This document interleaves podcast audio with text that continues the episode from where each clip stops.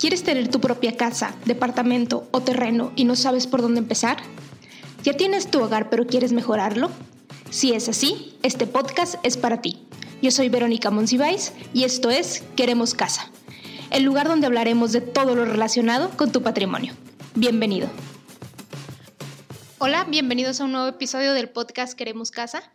En esta ocasión platiqué con Daniel Urias. Seguramente lo ubican él es el fundador de Cultura Financiera y a través de sus redes, podcasts, talleres, conferencias, se encarga de hablar y de compartir información sobre la educación financiera, finanzas personales, finanzas de todo tipo, ¿no? Entonces, está súper padre su, su, cuenta, su contenido y lo que nos explica. Tuvimos la oportunidad de platicar con él sobre el tema del historial crediticio. ¿Y por qué el historial crediticio? Porque resulta que es un factor súper importante al momento de comprar una propiedad, ya sea casa, departamento, terreno, e incluso al momento de querer rentar una propiedad, que de eso platicamos. Entonces, a lo largo de, la plática eh, nos compartió todo lo que es, primero explicar qué, o sea, qué, es el, qué es un historial crediticio, qué es el buro de crédito, cómo tener un buen historial, qué hacer si ya tengo un mal historial, qué prácticas no cometer. Entonces, bueno, es mucha información de valor, la cual eh, espero que les sea de ayuda para que ustedes, si están planeando comprar una casa, terreno, propiedad, como sea, sea este un factor súper importante a considerar. Y bueno, sin platicarles más detalle, los dejo con la entrevista. Daniel, bienvenido a nuestro podcast. Muchas gracias por aceptar la invitación. Saludos hasta la Ciudad de México. ¿Cómo estás? Muy bien, muchas gracias. Pues aquí con muchos temas, mucho trabajo. Afortunadamente que esta situación nos, nos ha dejado porque pues cada vez más personas quieren saber cómo, cómo organizarse y entonces pues ha sido, ha sido una pandemia muy movida. Te hemos visto súper activo en redes y eso nos da mucho gusto porque si tú estás activo quiere decir que nosotros estamos aprendiendo más. Así es. Perfecto. Oye, pues empezamos a platicar del tema. Nuestra audiencia nos ha preguntado en varias ocasiones de, oye, este, si estoy, si tengo mal historial, que el historial crediticio, la casa, se puede, no se puede. Entonces quisiera hoy ahondar en el tema de historial crediticio y sé que tú sabes mucho más de eso que yo. quisiera ver si nos puedes platicar qué es, qué es, o sea, empezando así como por las bases, ¿qué es el historial crediticio? ¿Qué es crediticio, crediticio? ¿Cómo se pronuncia? Siquiera dime qué es, con qué se come, a qué sabe. Perfecto, pues sí, así como lo mencionaste, es correcto, es historial crediticio o historial de crédito.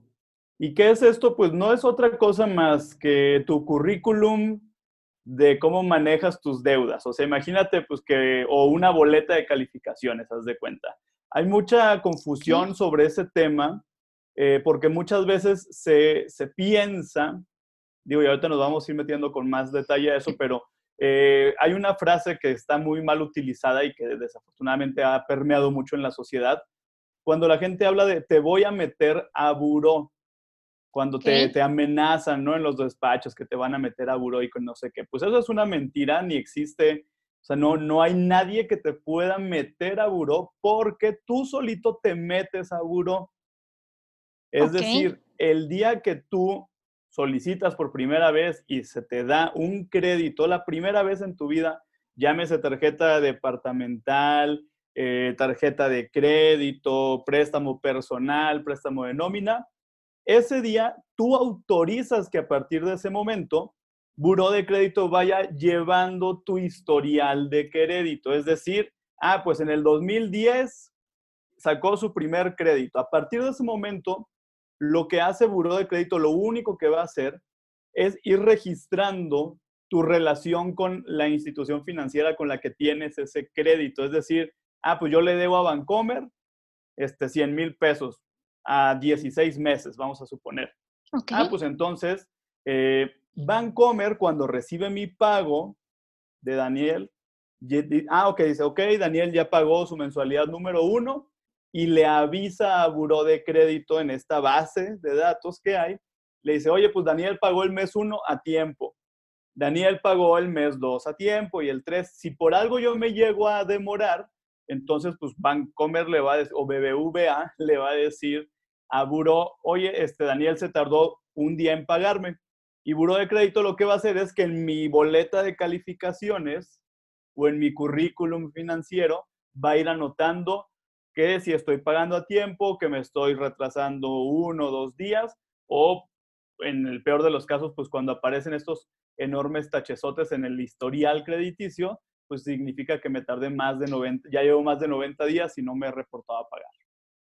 Ok, es decir, automáticamente formamos parte del sistema, ¿no? Entonces, desde el momento en el que ingresamos, como bien dice, a un trámite de crédito, ya estamos en buró, ¿no? Eh, o sea, y de ahí se va formando nuestro historial por el comportamiento que tenemos. ¿Entendí bien? Exactamente, eh, perfectamente bien resumido. ¿Es bueno o es malo estar en buró? Pues depende si eres bueno o mal pagador. Pues si, eres buen pagador, es extraordinariamente bueno estar en buró porque con eso tú vas a poder eventualmente tener acceso a nuevos créditos, a créditos más grandes. Es muy malo estar en buró pues, si somos mala pagas o por alguna situación no pudimos pagar. Ahí sí no está, no está nada bien. Pero exactamente así como lo mencionas. Yo incluso, pero desafortunadamente luego no leemos ni los contratos de los servicios financieros que contratamos y eso está, esa es la peor omisión que podemos hacer, o sea, porque cual, no leer el instructivo de la tele, pues como sea, ¿no? Hasta ese estoy seguro que lo leen con más atención que el de la tarjeta de crédito. Pero en el mismo contrato de la tarjeta, de los préstamos, todo, yo firmo y autorizo, o sea, en la firma que estoy dando estoy autorizando para que se, eh, justamente, pues mi historial crediticio sea manejado por estas entidades que se les llama de información financiera, es decir, o sea, ellos nada más manejan información, no te dan crédito, no te, no te niegan el crédito, no te cobran, nada más. Y lo, lo que hacen y que es precisamente aquí donde se pone buena la cosa, pues es que trabajan prácticamente con todos los bancos. Entonces, pues ahí sí pasa, pues que, ah, bueno, oye, pues yo tenía mi crédito en Bancomer y no pago y entonces pues no, no es tan fácil irme a Banamex a que me den allá, ah, pues no hay quien se dé cuenta. Soy nuevo en esto, la primera vez que llego entro a esta sucursal, entonces pues me lo van a dar. Por supuesto que no, porque justamente ya está este historial crediticio al que todas las instituciones financieras, incluso compañías de telefonía celular, eh, decíamos tiendas departamentales, Coppel, Liverpool, etcétera, etcétera, y hasta la Comisión Federal de Electricidad también reporta a Buro de Crédito. Órale, no sabía eso. Estoy aprendiéndolo, no, no lo sabía. Oye, y va un poco relacionado con lo que nos estás diciendo. Te platico que la gran parte de nuestra audiencia está en proceso de comprar una casa o anda viendo que quizá en uno o dos años compra una casa. ¿Cómo afecta todo esto que nos estás diciendo, el historial, el buró, para el momento en el que ya queremos tener un patrimonio? Mm, afecta o impacta bastante para bien o para mal, dependiendo, ¿no? A ver, cuéntanos. Primero, las personas que se niegan rotundamente así a tener una tarjeta de crédito y hasta luego hasta presumen, yo jamás he tenido una de esas porquerías, yo nunca crédito jamás. Porque hay personas, uno, le tienes miedo al crédito porque sientes que se te va a salir de control y no tendría por qué ser, pues porque pues, tú controlas la tarjeta, no ella a ti. Y luego hay personas que dicen, no, no, no, eso son, es meterse en puros líos, yo mejor puro de contado. ¿Y qué pasa? Precisamente el primer gran problema de no tener historial crediticio es que el día que necesitemos, decíamos, pues a lo mejor a los 20, ah, no me interesa, a 25 no me interesa, 30 no me interesa. Imagínense 35 años, conocen al amor de su vida, deciden formar una familia, construir su nidito de amor juntos. Es un ejemplo nada más de tantos, ¿no? No digo que nada más los, los casados quieran comprar casa. Exacto. imagínense en ese caso. Y entonces te dicen, oye, pues vamos a sacar un crédito hipotecario juntos. Híjole, pues yo ni conozco las tarjetas de crédito, no tengo ni una, nunca he tenido. Ya de ahí de saque va a haber problemas. ¿Por qué? Porque no he construido un historial que le pueda decir al banco si soy buen o mal pagador. Desde ahí ya empezamos mal, ¿no? Ese es el primer gran problema de no construir historial crediticio, que cuando verdaderamente lo necesitamos, eso es en el caso del crédito hipotecario, imaginémonos, pasa lo mismo en el, en el crédito automotriz, pasa lo mismo si yo por emergencia necesitara algún préstamo personal del banco, un crédito de nómina, si yo no tengo historial, va a ser sumamente complicado que en algún momento pueda acceder a un financiamiento. Incluso en, el tema de un negocio. Si yo tengo socios, por ejemplo, y entre todos queremos pedir financiamiento para un changarro que pusimos, si uno de los tres no tiene historial o tiene muy mal historial, a ninguno le van a dar el crédito. Por eso sí es importante la construcción del historial crediticio. Y para quienes les, preocupa la tarjeta de crédito como un medio para meterse o caer en la desgracia, hay un consejo rapidísimo. Pidan su tarjeta de crédito y utilícenla como un medio, ahí les va, esta es la clave. La tarjeta de crédito hay que utilizarla como un medio de pagar lo que hoy yo ya consumo normalmente, es decir, con mi tarjeta de, de nómina donde me depositan mi sueldo, voy al súper, tengo a lo mejor domiciliado el cargo del pago del internet, tengo el, no sé, el Netflix, pago gasolina, a lo mejor con esa tarjeta, u otro tipo de cosas, con mi sueldo, con mi quincena. Yo saco mi tarjeta de crédito y todas esas cosas que hoy se pagan con la tarjeta de nómina o de débito, se trasladan a la de crédito. Pago y en, pero ahí les va la clave, en cuanto pago con la de crédito, agarro el dinero de la de débito y liquido la de crédito. De esta manera yo estoy, nada más estoy haciendo un puente. ¿Qué pasa? Pues primero voy a generar historial crediticio, lo cual es muy bueno. Puedo obtener beneficios de esa tarjeta si tiene puntos, millas, etcétera, etcétera. También me va a servir. Y lo mejor de todo es que no necesito endeudarme ni pagar intereses porque nada más está haciendo como la representante de mi tarjeta de débito para hacer las compras y luego, luego la liquido y la pago al 100%. Esa puede ser una forma de empezar a construir historial sin que se preocupen de, ay, no, es que yo no quiero andar comprando cosas como loco. Pues no, no es necesario que compren cosas así. es como si lo administráramos poniéndolo en términos muy, mucho más simples, es en dos carteras, haz de cuenta. O sea, es el mismo dinero, pero lo, lo pasas de una cartera a otra. ¿Entendí bien?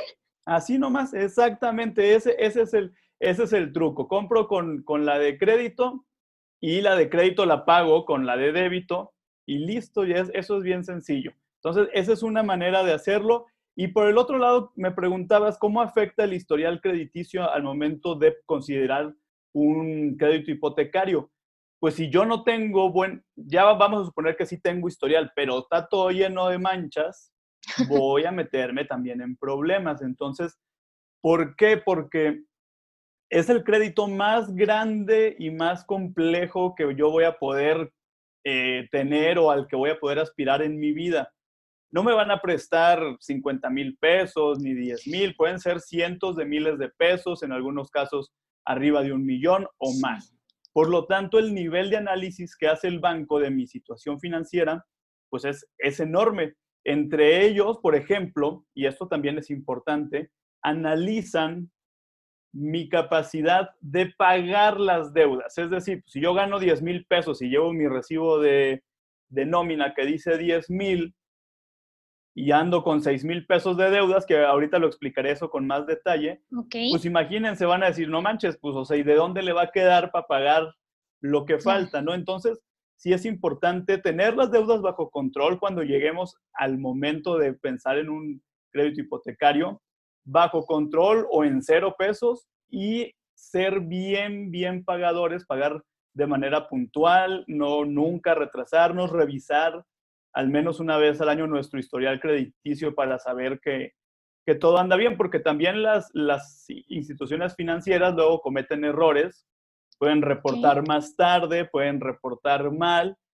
Y lo peor de lo peor en este caso es que podemos nosotros ser víctimas del robo de identidad y que algún rata miserable vaya y saque un crédito a nuestro nombre sin que nosotros nos demos cuenta.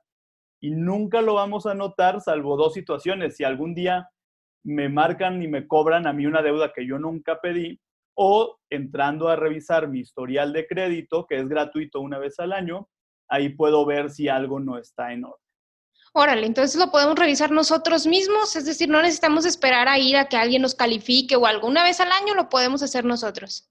así es, descargan su boleta de calificaciones crediticias de la página de Buró de Crédito, que es www.burodecredito.com.mx. Ahí entran. El único requisito indispensable, bueno, dos, es que necesitas ya haber tenido un crédito en tu vida o tener uno en este momento. Sí, porque si no, ¿de qué te dan calificación? o sea, es como que pues quieres que te dé calificaciones y nunca has venido a la escuela. No hay crimen que perseguir, es correcto. Eso es lo primero. Y lo segundo, hay que tener a la mano la información de, estos créditos, porque te pueden pedir algunos eh, detalles como, por ejemplo, la tarjeta de crédito te dice, ¿cuál es el límite de crédito de tu tarjeta? Ah, pues te lo tienes que saber tanto. Este, ¿Cuál es la dirección que diste de alta en esa tarjeta? Pues esta. Mm, y ya con eso te dan acceso a tu historial de crédito. Si por alguna razón se les llegara a atorar ahí la carreta en la página de Buró, pueden hablar a la Conducef y en la Conducef con S, SEF Conducef, les ayudan también a obtener este, este historial que por ley lo tienen ustedes o tienen derecho a él de forma gratuita una vez al año. Si lo necesitan más veces después de esa ocasión, ya les cuesta como cincuenta y tantos pesos. Ok, muy bien. Oye, para, para la gente que nos escucha y que dice, yo no quiero comprar casa, yo solamente, yo soy eh, de la idea de rentar, porque también hay, tenemos audiencia así, también importa el historial crediticio. Es decir, hoy en día para rentarte una propiedad, te investiga la agencia inmobiliaria en caso de que el rentero tenga una agencia inmobiliaria que esté llevando el trámite y si estás en buró tampoco te rentan la propiedad, es decir, impacta en todos los sentidos. Podríamos estar perdiendo muchas oportunidades por estar afectados porque no le pagamos a tiempo al, al el plan del celular o algo así, ¿no? Un montón de cosas. sí, y como bien dices, a veces por una pequeña omisión nos podemos meter en problemas bien graves totalmente eh, de acuerdo. si hay ya algunos procesos de renta de propiedad en donde, cuando, en especial cuando se hace por medio de inmobiliarias, eh, revisan, te piden justamente pues, esta revisión también de tu historial de crédito y puede definitivamente ser un factor para que el, el rentero te diga si sí o si no te, te renta, ¿no? Es correcto, muy bien. Ok, y vamos a poner, ¿no? Ya la regué, reprobé, este, ya tengo un mal historial, ¿qué hago? ¿Qué puedo hacer? Ya me tiro a la depresión, ¿qué, qué, qué, qué hago? Cuéntanos. Pues mira, pues digo, la, pareciera muy, muy tonta la respuesta o muy evidente, pero pues hay que pagar. Ese es el punto. O sea, pues si yo ya, ya me retrasé muchísimo y todo, yo tengo que ponerme las pilas para lograr armar un plan de pago. Es decir, yo no puedo atacar mis deudas si no las conozco y no sé cómo funcionan. Por lo tanto, paso número uno, yo tengo que hacer un registro detallado de todo lo que debo. ¿A quién le debo? ¿Cuánto? ¿En qué condiciones? Es decir, tasa de interés y cómo estoy pagando o cómo solía pagar, porque pues, ya para ese momento ya, ya es porque no, no has pagado que estás en problemas, pero cuánto es el monto que debes de esa deuda. Por lo tanto, ese es el primer punto, ver cuál es, de qué tamaño es mi problema y siguiente, pues si yo tengo más de una deuda que está moviéndose, lo ideal es enfocarnos en, la más pequeña. Suena raro, pero esta es una buena técnica.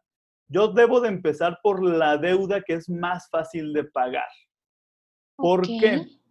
Y ahí te va el por qué. Esa es, esta es una de las formas, ¿no? Esto tiene un efecto psicológico interesante Imagínate que tú tienes una deuda de 10 mil, una de 8 mil y una de 700 pesos. ¿Cuál puedes pagar más rápido? Pues la de 700. O sea, mi lógica sería de que analiza, o sea, la de 700 pesos, ¿no? O sea, si son 700 pesos, creo que sería la más rápida. Mi lógica sería, analiza cuál tiene la tasa de interés más alta, entonces a cuál te conviene abonarle. Eso es como que lo que haría pero más fácil así de irle abonando, pues la de 700 pesos. Exacto. Digo, ese es otro modo que ahorita lo vamos a ver, porque sí es importante, pero precisamente la de 700 pesos es la más fácil, es la que yo incluso pudiera liquidar a lo mejor hasta en un solo pago.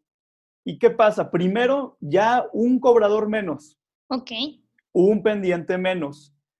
Ya me puedo concentrar mucho más en las dos deudas que, que restan. Y además te decía, el efecto psicológico de esto es que cuando tú tienes una lista con tres tres, pues, tres este, filas, llenas, al momento de que borras una y ves cómo se libera y cómo se despeja el espacio, dices, ay, aunque sea de 50 pesos, pero dices, no manches, ya salí de una, ya avancé. Este, ese es el efecto, que yo pueda generar eh, este, este efecto de que estoy avanzando más rápido. Mm, ya, como cuando quieres bajar de peso, o sea, y tienes que bajar 20 kilos, no es que vayas a bajar los 20 kilos de un día para otro, sino, ah, mira, bajé uno, bajé tres y vas de a poquito. Ah, Entonces, es, ese es el objetivo, que tú te enfoques en las que son más fáciles y más rápido de liquidar. Te evitas, insisto, reduces número de cobradores, reduces número de filas en tu lista de, de deudas y por lo tanto reduces presión en tu vida y aumentas la motivación de que sí puedes avanzar. Es, esa es la clave en esta, en esta técnica. ¿Qué pasa muchas veces? Estamos dando en todas las tarjetas los mínimos, menos del mínimo, más del mínimo, y la realidad es que nomás nos estamos pues, haciendo mensos, ¿no? O sea, por, porque no, de ninguna terminamos de salir y seguimos con esta presión y esta tensión que es horrible y que digo, yo en algún momento la, he vivido también, de sentir que no sales y que no sales y que en lugar incluso de que bajan, de repente parece que están subiendo.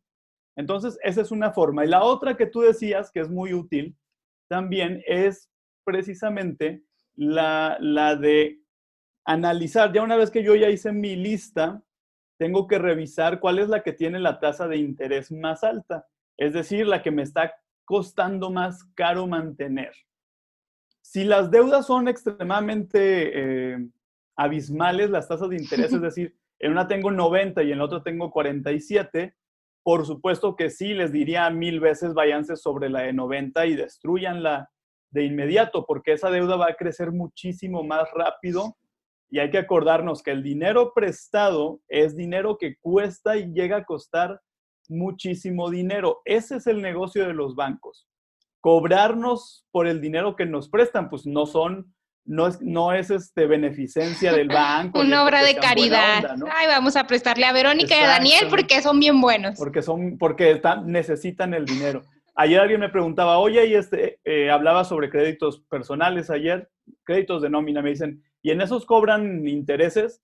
En todos y cada uno de los créditos, digo, salvo el dinero que le pidan prestado a su mamá para las tortillas, a menos que sea muy gandalla su mamá, ya les cobraría intereses.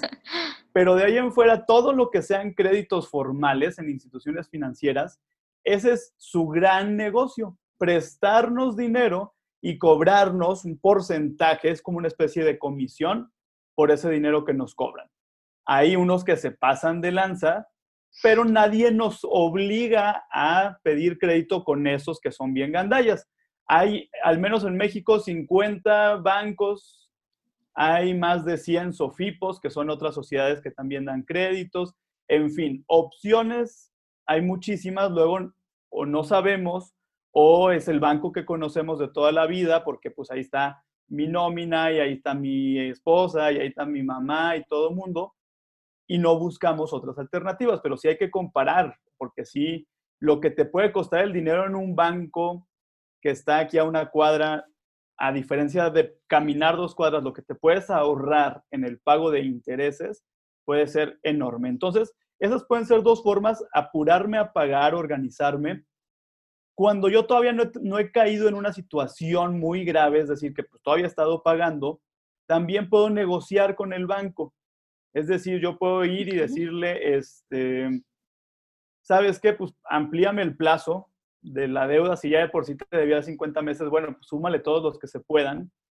¿Y eso qué va a hacer? Pues que la mensualidad se reduce y eso me va a permitir a mí con más facilidad no demorarme en esa deuda. También podemos eh, reestructurarlo o refinanciar con otro banco.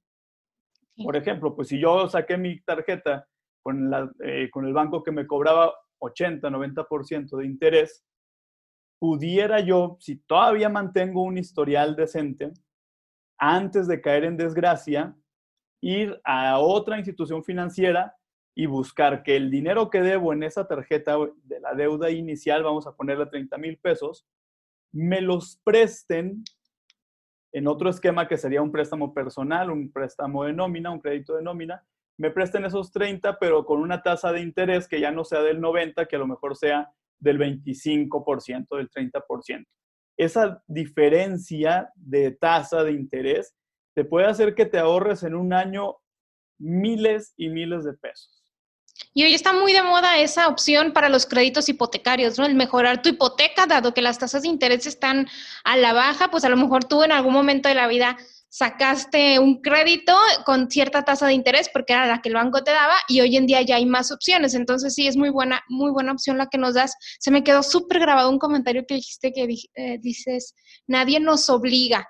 Y luego con el tema del dinero, creemos que nos obligan y que somos víctimas. No sé si te ha tocado escuchar comentarios como, ay, es que el banco me mandó al buro o ay, es que me están cobrando este interés. Pues no, o sea, tú te mandaste al buro desde el inicio, ya lo vimos ahora, tú te calificaste mal en el buro porque pues tú dejaste de pagar y tú firmaste en el contrato esos intereses o esas comisiones. Luego he escuchado en tema de créditos hipotecarios, es que me están cobrando muchas comisiones, que los seguros de la casa y todo, pero eso es algo que desde el inicio nos dicen y que como bien mencionas, pues malamente no leemos y luego entonces pasamos nosotros a, a ser como víctimas en lugar de ser responsables de las decisiones que tomamos en el pasado, ¿no?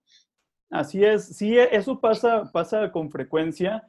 Sí hay que decirlo, sí hay bancos que se equivocan, sí hay bancos que toman criterios que pues, llegan a parecer o a ser incluso pues, abusivos, medios ventajosos, muchas veces incluso ni siquiera tiene que ver como tal con el proceso del banco, sino con el criterio de la persona que en ese momento te está atendiendo, que no, no siempre puede ser el mejor. Entonces, sí, digo, del banco en algunos momentos lleva parte de responsabilidad, pero la enorme mayoría de las veces la responsabilidad recae sobre quien pidió el dinero y no lo pagó. En especial cuando ese dinero que tú pediste lo usaste para, para echar cotorreo, para divertirte, para, para irte de vacaciones. Yo siempre les digo, esto es un principio súper útil, cuando les marca el, ah, es que luego te dicen, no, es que te obligan marcándote a cada rato, pues no les contestes, diles que no, eh, de verdad, o sea, pues ellos, esa es su chamba, su chamba está dando lata, ¿no? Mi chamba es tener muy claro si verdaderamente necesito o no dinero. Si no lo necesito, no lo acepto. Lo que sucede, y que pues es una práctica, insisto, de los bancos, es que me marcan, me hablan bonito, me dicen que tengo un crédito preaprobado, que bien sencillo, que nomás diciendo que sí y parpadeando dos veces ya va a aparecer el dinero en mi nómina. Y entonces, pues toda esta facilidad con la que se pueden generar los, los, estos préstamos o estos créditos, justamente son los que de repente me hacen a mí sentir que es algo fácil, ¿no? Por de ahí la frase es que se me hizo fácil, pues sí, se nos hace fácil, ay, dices, pues 100 mil pesos, pues no, mira, no necesito nada, pero pues échemelos para acá y ahorita veo cómo los uso. Cuando, cuando me meto en problemas por ese tipo de decisiones en donde no planeé, donde no sabía cómo, ni para qué, ni por qué iba a usar el dinero, y aún así lo pedí, lo más probable es que si yo no sabía, no tenía un destino claro para él, lo más probable es que me lo termine malgastando y en el peor de los casos, ni siquiera yo analicé si iba a tener la capacidad para cubrir los pagos que me están requiriendo. Entonces, si es, es importante, si a ustedes igual les avisan que tienen un préstamo preaprobado y ustedes no lo necesitan, no lo anden contando en su casa porque luego hasta nos creemos como que nos están este, condecorando, que nos pusieron una estrella. Me hablaron del banco para ofrecerme 300 mil pesos. O con el celular, mira, mira, ¿cuánto me prestan? Me prestan un chorro, ¿no? No, ni, se tiene que presumir, no es un premio, ni es un reconocimiento, no es, no es un sueldo, pues. Fíjate, esto es interesante. Luego hay personas que creen que el hecho de que les suban la línea de crédito en la tarjeta de crédito, es decir, que te podías comprar hasta 50 mil pesos, ¿no? Y te marcan y te dicen, ahora puedes comprar hasta 100 mil. Pues a veces en la mente de las personas, ah, no manches, ahora gano 100 mil pesos más. No. Se traduce como si tuvieran aumentado, incrementado el ingreso, lo cual pues no. Y decíamos, ¿por qué no hay que andar presumiendo esas cosas en casa con nadie? Nomás así cuelgan y ya. Porque nunca va a faltar el vivo, el, este, el, el come cuando hay, dirían en mi pueblo, que luego, luego se va a acercar y le va a decir, oye, fíjate que yo traigo un negocito, y, pero no tengo crédito. Y si pides el dinero y yo te lo voy pagando, nunca jamás en la vida hagan eso, porque lo que está de por medio en esa decisión es su reputación, su historial crediticio y una serie de broncas que se pueden meter con el banco, con los despachos de cobranza, etcétera, etcétera. Entonces, ni se presta la tarjeta de crédito, es única, personal e intransferible, ni se, ni se pide dinero a mi nombre para dárselo a un tercero para que lo use. Si ustedes quieren prestar dinero de su bolsa y de su nómina y, y no se los pagan, bueno, pues está muy triste y está muy feo y qué mala onda, pero al menos no va a dejar consecuencias, ni registro, ni persecución del banco contra ustedes. Eso es de lo que ustedes se tienen que cuidar y que se puede evitar bien fácil diciendo no. ¿Por qué no tienes crédito tú? A ver, pues por algo esa persona no tiene crédito. Entonces, ojo, porque así hay historias de terror, de pérdida de amigos, de familiares, de todo. Y eso pasa a segundo plano, pues con vale gorro, pues. Imagínate, pierdes el amigo, pierdes el primo, pierdes hasta la pareja y pierdes a un amigo y ganas a un cobrador. Ah, pues no, no, o sea, pues todavía dices, bueno, pues ya me dejas de hablar y me dejan de molestar. Pero esa gente se va, vive feliz, tranquila, y a ti te dejan con todo el problema y con consecuencias, insisto, que pueden durar décadas incluso, ¿no? Justo eso te iba a preguntar, ¿cuánto tiempo pasa para que se pueda arreglar o cómo, cómo arreglamos eso? O sea, me quitan ahí mi mal historial, me perdonan en algún momento de la vida o, o quedo catalogado para siempre. Mira, pasan dos cosas. A partir de un año que ya estás sin pagar, eso se declara como una deuda ya vencida. En ese momento lo que sucede es que va a empezar a contar como un, un, este, un cronómetro y van a transcurrir dependiendo del monto que debas, pero generalmente eh, son lapsos al menos de cuatro años y hasta seis años. Ok, o sea, afectado, por ejemplo, en el tema de la casa, ¿no? Pues no es así como que al ah, otro mes hago el crédito, no. O sea, son seis años. Entonces, la decisión de, de, tener un mal historial, porque pues al final lo decides, es que además de que te afecta por años en que no lo puedas tramitar, te va a costar muchísimo porque la casa que a lo mejor hoy querías, pues en seis años, ¿cuánto no va a costar la casa o el departamento? O sea, te termina costando muchísimo más de lo que podamos calcular, ¿no? exactamente, y además, digo, este es como el rango, suponiendo que nada raro pasa en el camino.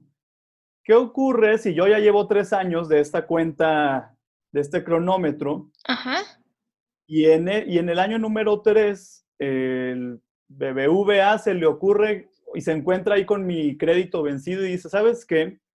Pues mira, se lo voy a vender a un despacho de cobranza. Ok.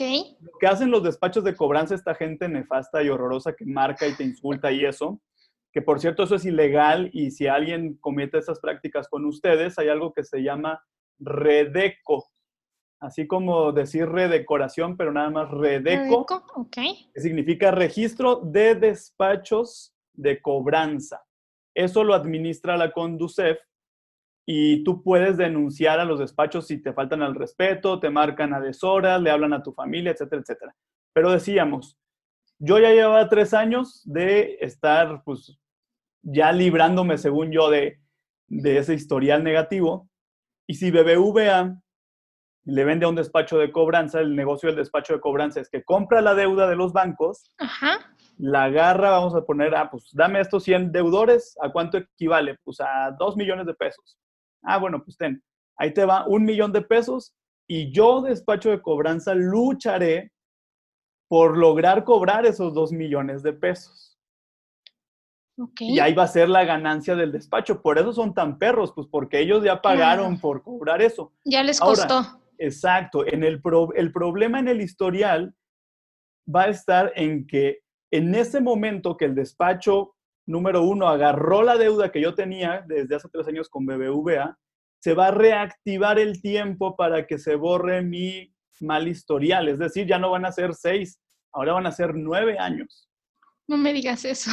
Y así me puedo ir por muchos, muchos, muchos años, ¿no? Entonces, sí hay que estar bien pendientes con esa parte porque definitivamente puede ser un problema. Algo que no les recomiendo nunca jamás en la vida, si quieren tener buen historial pronto, es pagar con descuento o quita, que se le conoce así en los bancos, una quita, básicamente, así como su nombre lo indica, es que el banco te quita una parte de lo que le debías. Ok.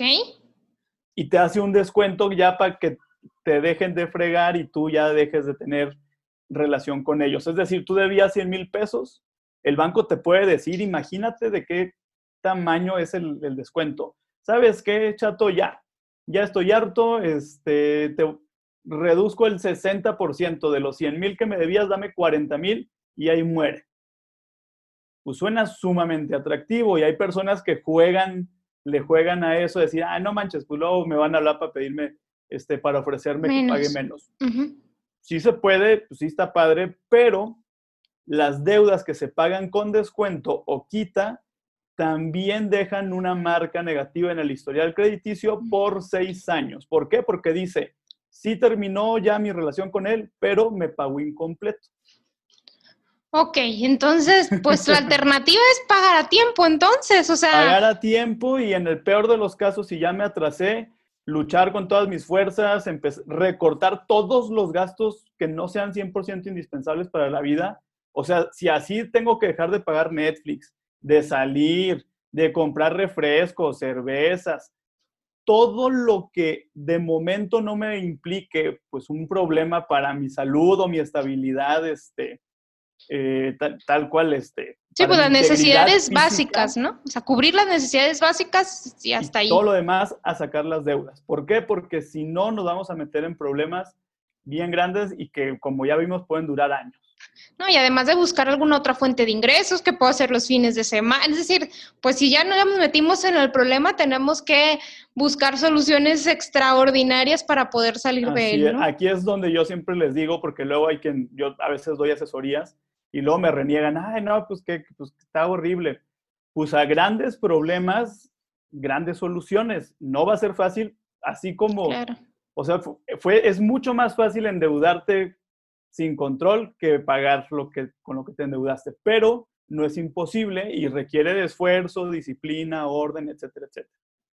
Muy bien, Daniel, pues muchas, muchas gracias por tu tiempo. No sé si hay algo que quieras agregar, algo que le quieras decir a nuestra audiencia. De, de, mi lado me queda agradecerte por todo lo que nos has compartido porque sirve mucho de preparación para esas personas que van en camino a tener un patrimonio, definitivamente. Pues mira, me gustaría cerrar también con este consejo que tiene que ver con las deudas y, los créditos hipotecarios. Y es que el banco, además de revisar tu historial de crédito, va a evaluar tu capacidad de endeudamiento. Es decir, va a checar, ok, pues este cuate, esta cuata, tienen súper buen historial crediticio, no, ni un minuto se les pasa a pagar a tiempo, qué bueno, es ya, palomita. Check, ok. Pero resulta que al momento que voy a ir a pedir mi crédito hipotecario, yo traigo deuda de tarjeta de crédito, traigo un préstamo personal y traigo un crédito automotriz. ¿Qué pasa? El banco tiene un monto hasta el cual me puede prestar con base a mi ingreso. Es decir, si yo gano 10 mil pesos, lo máximo que me podría prestar el banco para no exceder mi capacidad de endeudarme sería hasta el 30% de mi ingreso. O sea, el banco no me va a prestar más de los 3 mil pesos. ¿Qué pasa si gano 10 mil, pero tengo mil pesos del crédito automotriz, 500 pesos del hipotecario, digo, 500 pesos del, del personal y 200 de la tarjeta, pues son 1.700 pesos. ¿Cuánto dinero me va a poder prestar el banco en ese caso? 1.300 pesos, porque yo tengo topada mi capacidad de endeudarme. Entonces, chequen también muy bien eso, por eso les decíamos, hay que llegar con buen historial crediticio y hay que llegar con nuestras deudas lo más en cero pesos que se pueda. Si no se puede así este, casi aniquilarlas, bueno, pues hasta donde tope, pero esto también se va a considerar, entonces es importante que lo tengamos en cuenta. Y en general, si están preocupados en este momento, que porque si es buen momento, que si no, que si la pandemia, que no sé qué, la respuesta está en un análisis personal de su situación financiera. ¿Tienes ahorros para emergencias en caso de que venga una situación inesperada más adelante? ¿Sabes, tienes cómo cubrirlo? ¿Cómo andan los ingresos en casa? ¿Hubo alguna variación? ¿Tienes ingresos adicionales, es decir, una fuente que entre de respaldo en caso de una situación también de emergencia? ¿Cómo anda tu historial de crédito? ¿Cómo está eh, la, situación en tu familia en general? Papá, mamá, hermanos, este, esposo, esposa, porque al final pues somos, somos un núcleo, ¿no? Es parte de la sociedad de México, seguimos siendo mucho familias nucleares y a veces que haya algún desbalance en alguna parte de la familia puede significar para todos que en medio nos muevan ahí la, el piso y es importante que también revisemos eso para que compartiendo de ese autoanálisis financiero sepamos qué tan seguros y estables nos sentimos para dar un paso como puede ser comprar una casa. Daniel, ¿dónde podemos seguir aprendiendo de ti? Dinos tus redes, ¿dónde te contactamos? ¿Dónde nos vas a regañar sobre nuestras finanzas? dinos todo, por favor. Lo regaño, pero con chistosamente, o sea, porque... En eso tienes toda la razón, porque todas tus publicaciones tienen algo de, chin, me cae el 20, pero me hizo reír con el 20 que me cayó. Todos son, son memes financieros, hasta canciones, entonces, o sea, van a aprender, se van a agüitar y a la vez se van a divertir. Perfecto. Instagram, en Facebook, en YouTube. Ya hasta estamos en TikTok también de manera reciente. Como, nos encuentran como Cultura Financiera y alargo tanto la U porque se escribe con doble O. Es decir, C-W-L, Cool, Cultura Financiera. En todas esas redes también estamos en Twitter y en www.culturafinanciera.com.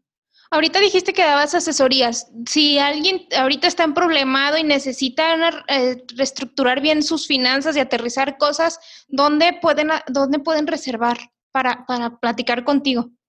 Me pueden encontrar en hola arroba.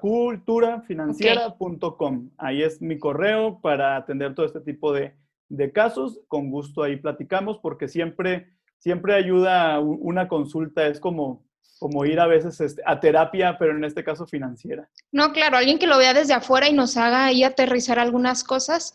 Pues muchas gracias, Daniel. Te agradezco a nombre de la audiencia de Que Haremos Casa que nos hayas ayudado a aterrizar esas dudas que tenemos sobre pues cómo ir encaminando correctamente para cuando queramos tener nuestro patrimonio. Gracias a, ti y a todas las personas que escuchan este podcast y un honor que me hayan invitado. Muchas gracias.